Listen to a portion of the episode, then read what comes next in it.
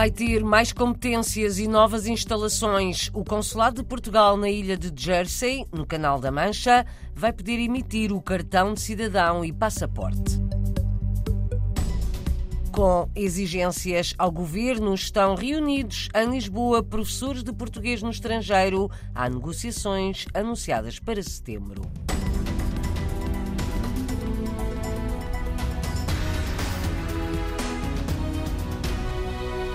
Novas instalações e mais competências para o Consulado Honorário de Portugal em Jersey, uma das ilhas do Canal da Mancha. A promessa foi deixada este fim de semana pelo Secretário de Estado das Comunidades, que visitou o atual espaço. Paulo Cafofo já sabe onde vão ficar as novas instalações. Tive a oportunidade de, em conjunto com o Sr. Cônsul Honorário, de definirmos um espaço, um novo local. Tive essa oportunidade de visitar já o local do novo edifício onde serão as novas instalações, com outras condições, com uma centralidade importante ali na cidade de Saint-Hélier, com estacionamento público muito próximo e estão reunidas as condições para que a nossa comunidade, que há tantos anos reivindicava novas instalações, veja agora concretizado esse seu desejo. O secretário de Estado das Comunidades anunciou também que o Consulado Honorário de Portugal em Jersey vai passar a funcionar em horário alargado e com novas competências.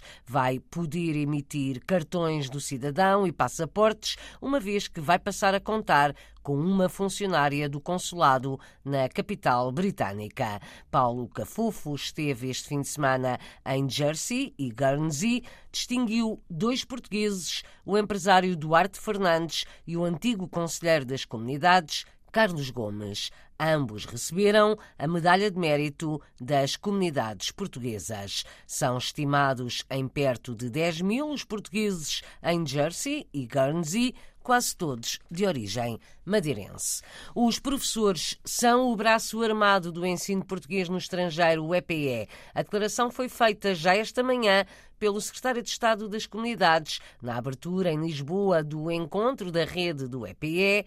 Várias dezenas de professores ouviram Paulo Cafofo, que pouco depois reafirmou a sua convicção à RDP Internacional. As novas tecnologias não substituem o trabalho dos professores. Eu disse aqui neste encontro que os professores são o braço armado do ensino do português no estrangeiro e são por mais tecnologias que nós possamos ter, serão sempre eles o fator determinante e o eixo essencial para o ensino do português ter eh, uma difusão maior e eh, ter a amplitude que nós eh, desejamos e trabalhamos para tal. A declaração do Secretário de Estado das Comunidades, numa altura em que os professores de português no estrangeiro exigem a revisão das tabelas salariais, também igualdade de acesso aos concursos para a colocação de docentes, isto para quando regressarem a Portugal. David Monteiro, professor em Espanha, fala em injustiça e conta a sua experiência. Por exemplo, em 2006 liguei para confirmar que realmente não seria prejudicado, principalmente os concursos, entre outros direitos. Na altura disseram não, professor, terá exatamente os mesmos direitos, os concursos será em pé de igualdade aos colegas que estão aqui a exercer continente e funcionou assim durante os primeiros os 3, 4 anos. E a verdade é que a situação foi bastante injusta porque essa igualdade desapareceu desapareceu, fomos sem qualquer tipo de pré-aviso passados para a terceira prioridade. Entretanto, de alguma pressão, passamos para a segunda prioridade nos concursos e a verdade é que, infelizmente, eh, há colegas que estão a viver eh, uma situação desesperante porque eh, assim foram para o estrangeiro, mas tendo a noção que o país deles é Portugal. Tem cá o marido, a esposa, tem cá os filhos e estão numa situação de desespero porque estão quase há 20 anos a exercer e encontram-se numa situação de se querem regressar a Portugal, são praticamente recém-licenciados a concorrer e é de uma injustiça tremenda. David Monteiro, professor de português em Espanha há 17 anos, diz que o governo de Lisboa mudou as regras a meio do jogo. Para setembro estão já marcadas reuniões entre sindicatos dos professores e o secretário de Estado das Comunidades. Paulo Cafofo reconhece necessidade de rever o regime jurídico do EPE, ensino de português no estrangeiro. No entanto, não faz promessas. Há questões aqui, claramente, para melhorar a condição socioprofissional destes professores, que beneficiam do,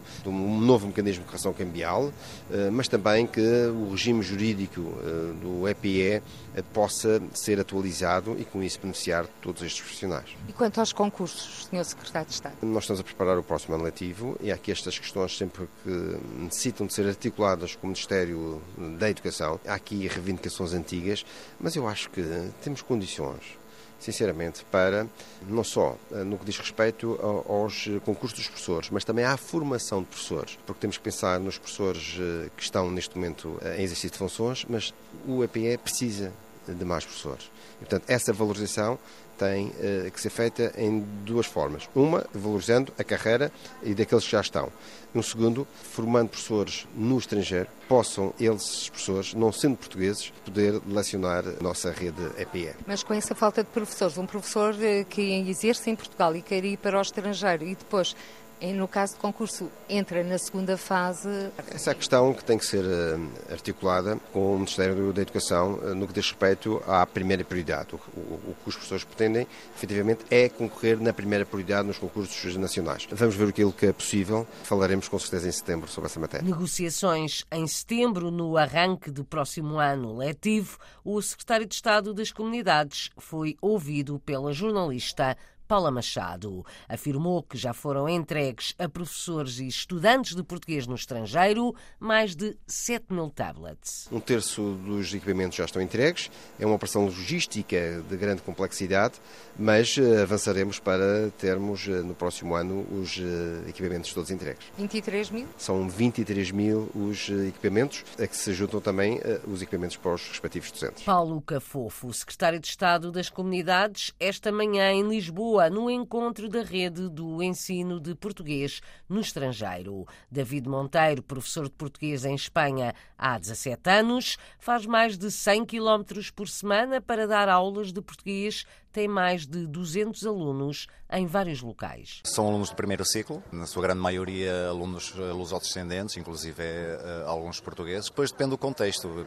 Tem um dos contextos, por exemplo, ali porque é uma zona onde se exploraram muito as minas de carvão durante, durante muitos anos e, e são portugueses, por exemplo, os outros descendentes neste momento de terceira geração que têm todo o gosto em continuar em programa e manter a raiz. Estamos a falar de quantos alunos? Cerca de 200, 220 alunos anos. Neste caso são três contextos. Em termos de distância, semanalmente, estamos a falar de 100 km aproximadamente, que infelizmente, no meu caso, deixou de haver um contributo para essas despesas. Sem direito a apoio para as deslocações que faz para dar aulas de português, David Monteiro é professor nas Astúrias, em Espanha. Foi ouvido pela jornalista Paula Machado, da RDP internacional.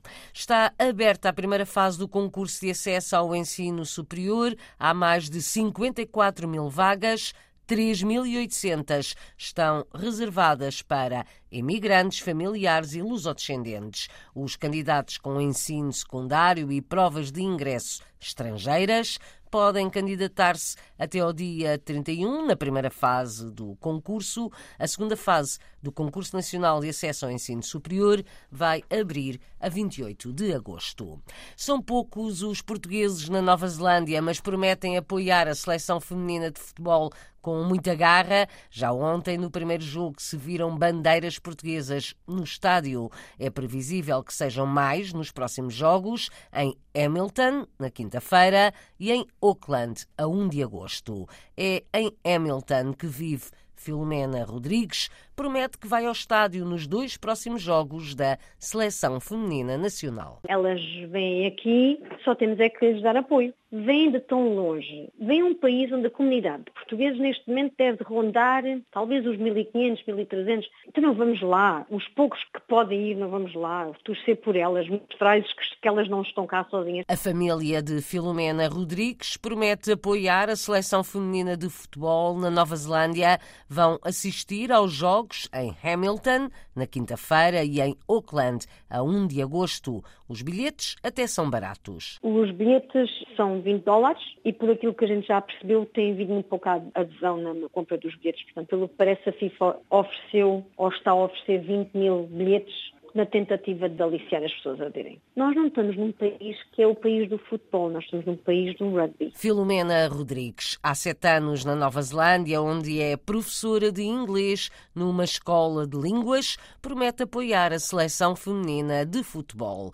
Nasceu na Alemanha, filha de imigrantes portugueses, mas passou grande parte da vida em Setúbal, não faz parte dos seus planos deixar a Nova Zelândia. Nós aqui vivemos uma vida muito mais relaxada. Há tempo para a família, trabalhamos até às três da tarde, a partir daí depois temos tempo para estar com os miúdos, para fazermos outras coisas, para termos hobbies, para fazermos desporto. Há uma cultura muito grande de outdoor, desporto de outdoor. A Filomena e a família estão para ficar na Nova Zelândia.